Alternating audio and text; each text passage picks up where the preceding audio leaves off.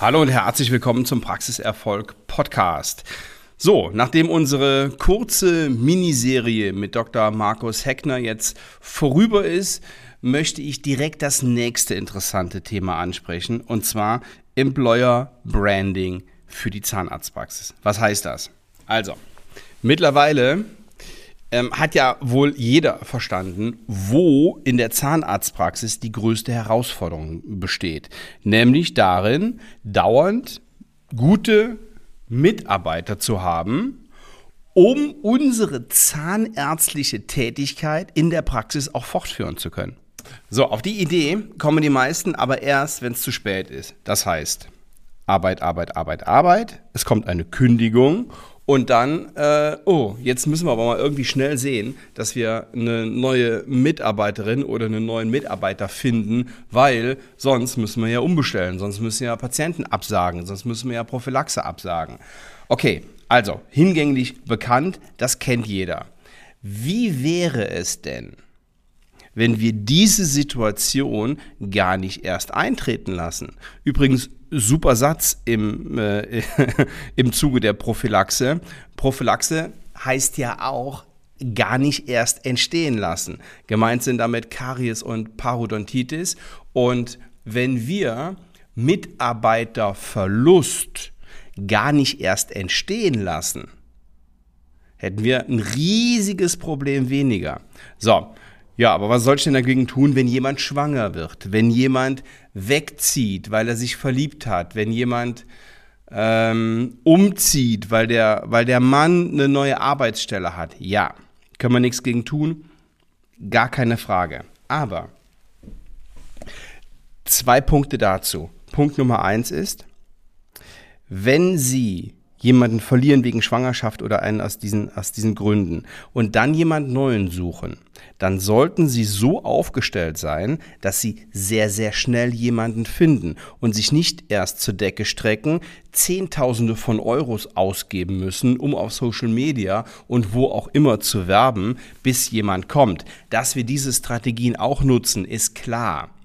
Aber vorher Vorher wird der Unterschied gemacht. Und der ist ganz, ganz wichtig. So, weil was machen wir im Social Media? Wir ähm, machen eine schöne Ad, wir machen ähm, einen schönen Text, wir machen eine Landingpage, die machen wir auch mit Hilfe eines Online-Verkaufspsychologen.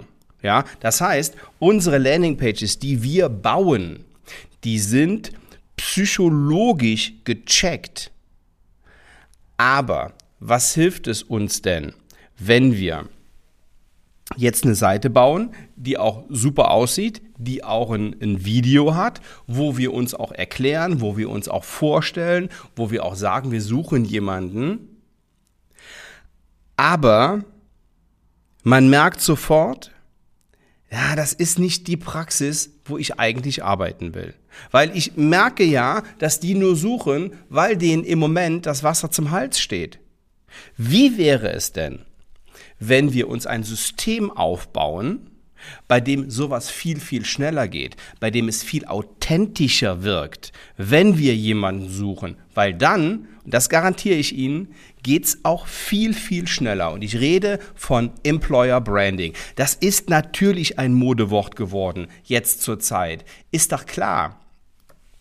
Weil es in aller Munde ist und weil, naja, bis auf ähm, manche, manche Branchen ähm, jeder die Not hat, neue Mitarbeiter zu finden. Und es ist aber dummerweise erst der zweite Schritt. Das heißt, erst wird, wird sehr viel Geld ausgegeben, um neue Mitarbeiter ähm, werblich auf sich aufmerksam zu machen mit Social Media Marketing, mit, mit, mit Ads in Facebook und in Instagram. Machen wir auch alles. Ist auch alles super und funktioniert auch noch.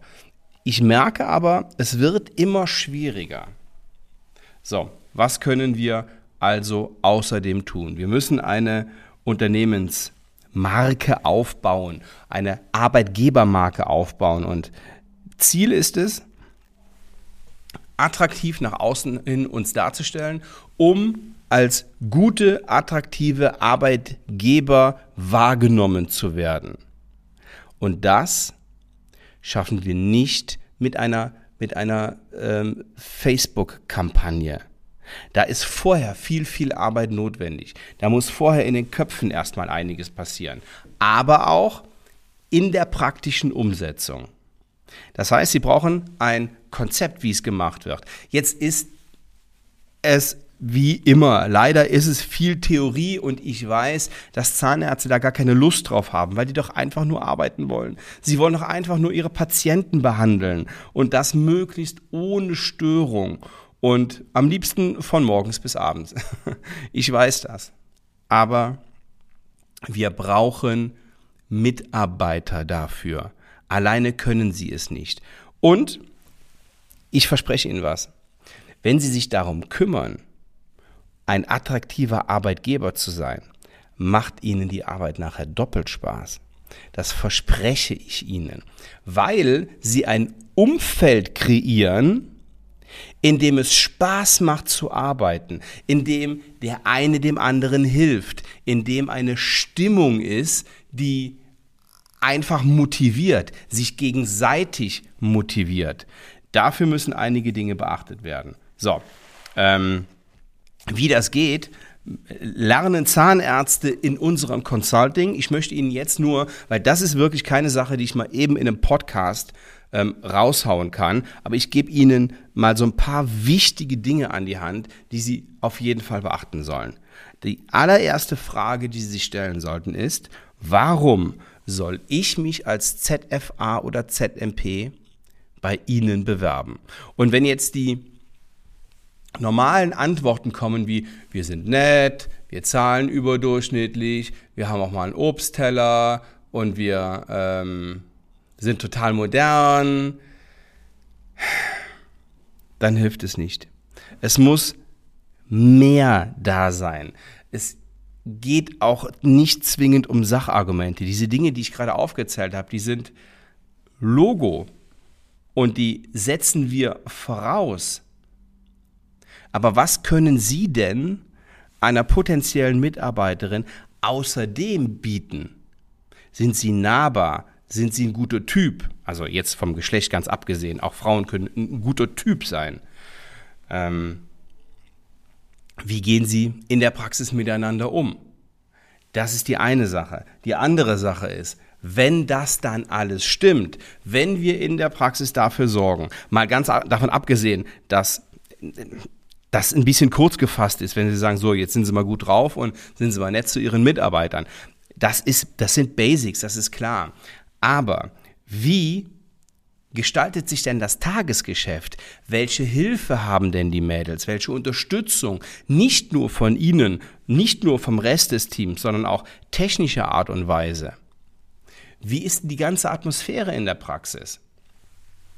Nachher ist alles Handwerkszeug. Marketing fürs Unternehmen machen, ähm, Benefits anbieten, ähm, äh, auf, auf Messe rekrutieren, Mitarbeiterempfehlungen, ein Recruiting-Video, äh, welches auch wirklich funktioniert, eine Karriere-Webseite. Das sind alles Dinge, die kommen dann automatisch.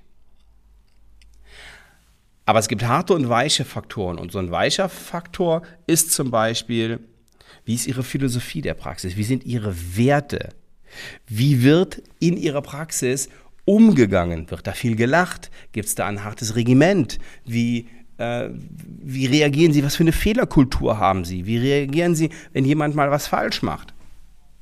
So, und wir wissen, wir wissen alle, dass die Situation für Arbeitnehmer im Moment einfach ganz hervorragend ist. Umso mehr müssen wir uns ins Zeug legen.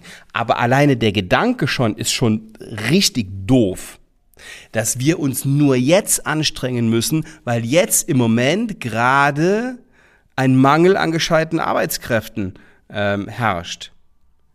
Es muss einfach normal sein, dass wir gut und ordentlich miteinander umgehen. Und wenn Sie da keinen Unterschied machen zwischen einer Mangelsituation und ähm, ich kann mir ja aussuchen, wer bei mir arbeitet, dann sind sie auf dem richtigen Weg. Dann gehen, haben sie die richtige Einstellung, gehen auch ordentlich mit ihren, mit ihren Mitarbeitern um.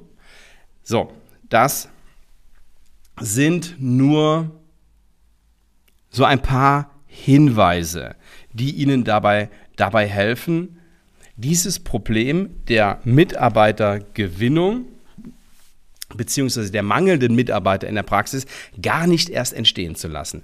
Überleg, bitte, selbst wenn Sie jetzt im Moment in der Situation sind, dass Sie niemanden brauchen, dass Sie vielleicht gerade jemanden eingestellt haben und nochmal Zeit gewonnen haben, mehr haben Sie nämlich nicht. Sie haben nur Zeit gewonnen, weil der Nächste, der kündigt bestimmt.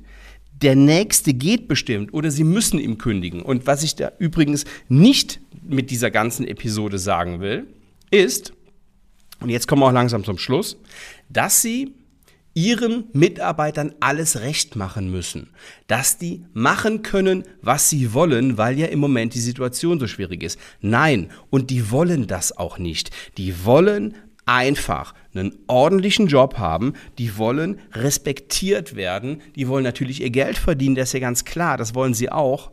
Und die wollen, dass wir gute Zahnmedizin machen, ordentlich miteinander umgehen. So, und um das zu erreichen, gibt es eine, eine Schritt-für-Schritt-Folge. Und es gibt Dinge, die Sie machen müssen, und zwar in der richtigen Reihenfolge, um das in Ihrer Praxis zu implementieren. Und wenn Sie Lust haben, darüber mehr zu erfahren, dann freue ich mich, Sie in einem Strategiegespräch zu hören. Wenn Sie einfach auf svenwaller.de gehen und sich einen Termin buchen, dann reden wir darüber, wie Sie dieses Problem von vornherein lösen oder es deutlich kleiner machen. Ich freue mich, Sie persönlich kennenzulernen. Liebe Grüße bis dahin. Ciao.